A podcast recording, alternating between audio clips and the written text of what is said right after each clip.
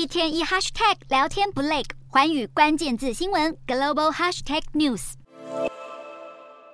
蔡英文总统传出将在四月出访中美洲时，过境美国和众议院议长麦卡锡会面。麦卡锡事后证实，确实会在今年与蔡总统会晤。同时，也不排除在日后访台。对此，中国外交部表示，严重关切蔡英文过境美国的计划，中国已经向美方提出严正交涉，要求澄清。不过，国务院回应强调，台湾高阶官员过境美国已经不是新鲜事，同时这也完全符合美国的一中政策。针对中国外长秦刚批评华府一边要求中国不向俄罗斯提供武器，一边却长期违反八一七公报向台湾出售武器，普莱斯回应，美国这么做是要强化并且捍卫台海现状。随着美中对立恶化，蔡英文选择在这个敏感的时机点前往美国。有分析指出，其实台湾元首过境访美已经行之有年，而蔡总统选择和议长会面，但是没有前往华府，代表还是有顾虑到中国的基本立场。加上两人会面的地点从原本的台北改成在加州，也是为了降低两岸紧张而做出的调整。